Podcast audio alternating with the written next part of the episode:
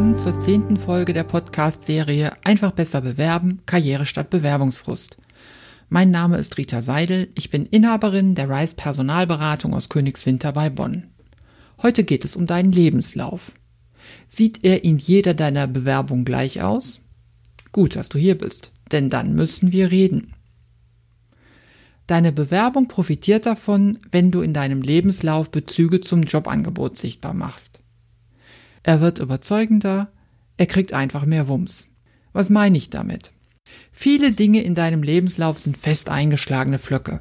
Dein Geburtsdatum, dein Schulabschluss, Ausbildung und Studium, deine Etappen im Beruf. Daran gibt es nichts zu deuteln und auch nichts abzuändern.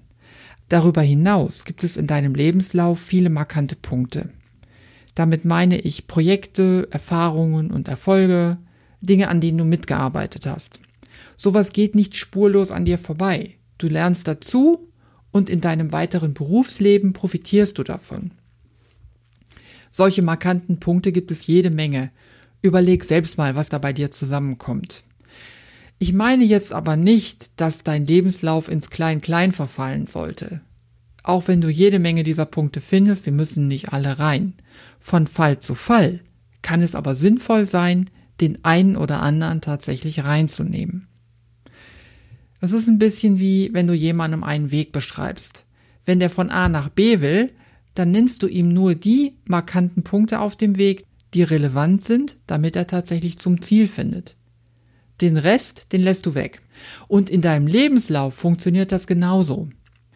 Du zeichnest im Lebenslauf deinen Werdegang nach und dem Leser wird dadurch klar, wie du dahin gekommen bist, wo du heute bist weil das Ziel von der einen Stelle zur nächsten immer ein bisschen anders aussieht, fallen die Wegmarken auch tatsächlich immer wieder anders aus. Jetzt möchte ich dir zwei Leute vorstellen, die das sehr gut verstanden haben. Es geht um Raul und Harriet. Beide haben das in ihren Lebensläufen sehr gut umgesetzt. Ich habe die beiden kennengelernt, als sie gerade auf Jobsuche waren. Und wie sie das gemacht haben und was dabei rausgekommen ist, das erzähle ich dir jetzt sprechen wir über Raul. Raul ist Wirtschaftsjurist. Er ist seit vier Jahren im Job. Europäisches Wirtschaftsrecht ist sein Hauptthema. Raul ist zweisprachig aufgewachsen. Seine Mutter ist Spanierin. Er spricht also Deutsch und Spanisch als Muttersprachen. Einmal hat er Spanisch auch brauchen können in seinem Beruf. Ein Kollege von ihm hat ein Projekt gemacht mit spanischen Finanzbehörden. Er wurde gebeten, dazu unterstützen und Dolmetscher zu spielen. Dieses Projekt hat ihm sehr viel Spaß gemacht, aber nicht nur wegen dem Übersetzen, sondern weil ihm eben das Thema sehr gut gefallen hat. Jetzt hat Raul entschieden, sich weiterzuentwickeln und das möchte er über einen Wechsel des Arbeitgebers tun. Das ist ja noch sein erster Job. Er hat sich entschieden, auch weiter im europäischen Wirtschaftsraum zu arbeiten, ohne sich besonders zu spezialisieren für die nächsten Jahre. In seinem Lebenslauf nennt er zwei Fremdsprachen, Englisch und Französisch. Aber Deutsch und Spanisch, das nennt er nicht. Bei seiner Jobsuche stößt er auf das Angebot einer Kanzlei, die regelmäßige Kontakte zu spanischen Finanzbehörden hat. Die Aufgabe, die in dem Angebot beschrieben wird, die ist dem Spanien-Projekt sehr ähnlich. Und es heißt auch in der Stellenausschreibung, Kenntnisse der spanischen Sprache sind wünschenswert, aber nicht Bedingung.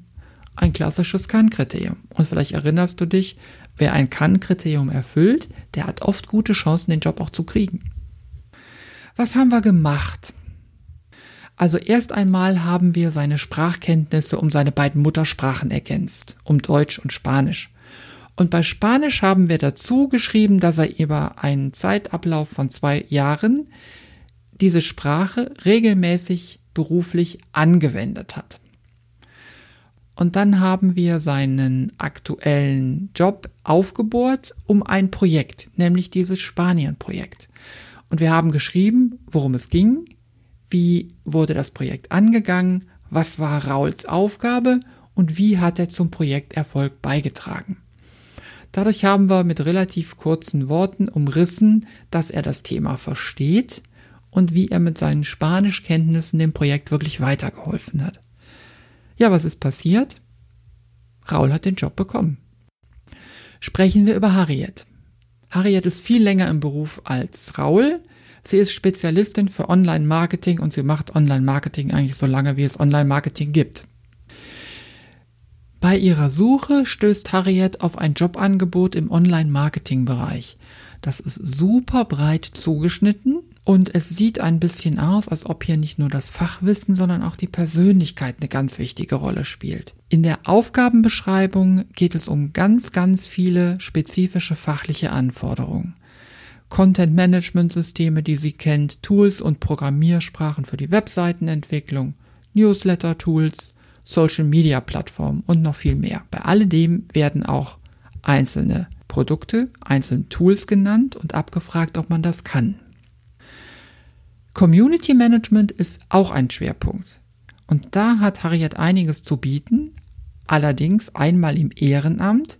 Sie hat nämlich die Instagram Community in ihrer Region aufgebaut und viele Jahre gemanagt. Und zweitens, in einem befristeten Teilzeitjob hat sie für die Touristik ihrer Stadt eine Facebook Community konzipiert. So, was haben wir gemacht? Wir haben den Lebenslauf ergänzt durch eine Über mich Seite, aus der Harriets Persönlichkeit hervorgeht, denn das passte in vielen Punkten super gut zu dem Job.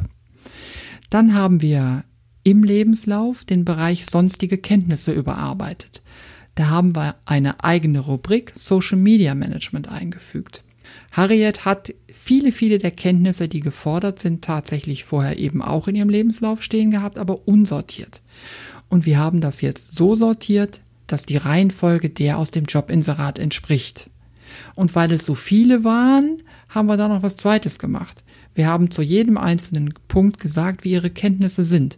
Wo ist sie Experte, wo ist sie Profi, wo hat sie nur Grundkenntnisse. Und dann haben wir eine weitere Rubrik eingeführt, das Community Management. Da haben wir das Thema Instagram aus dem Ehrenamt, und das Thema Facebook Community aus dem Teilzeitvertrag hineingesetzt.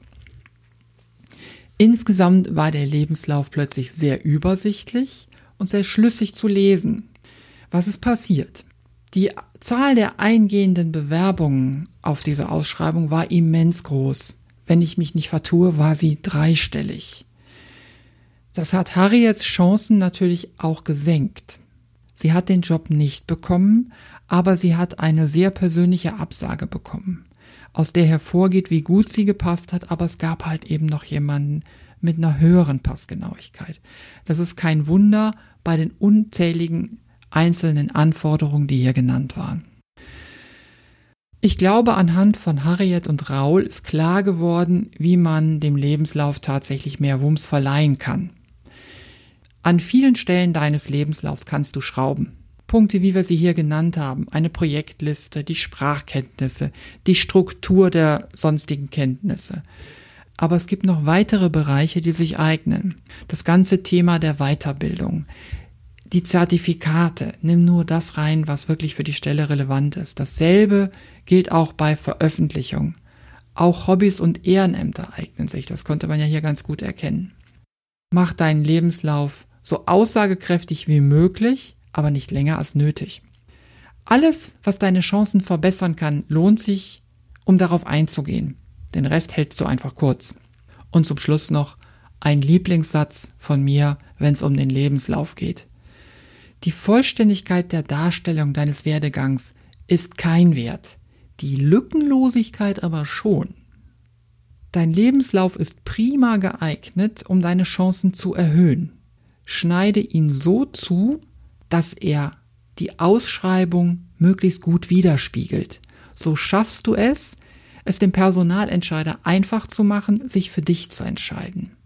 So viel für heute und ein Ausblick aufs nächste Mal, dann geht's um das Thema Karriere. Nicht jeder kann mit diesem Begriff etwas anfangen, deswegen wollen wir uns einfach mal damit auseinandersetzen. Wenn du Fragen hast zum heutigen Thema, dann schreib mich einfach an. Meine E-Mail-Adresse ist nachgefragt.jobsuche.rocks oder du gehst auf meine Homepage rise-personalberatung.com und nutzt das Kontaktformular. Ich bedanke mich für dein Interesse und sag bis zum nächsten Mal. Tschüss für heute, deine Rita Seidel.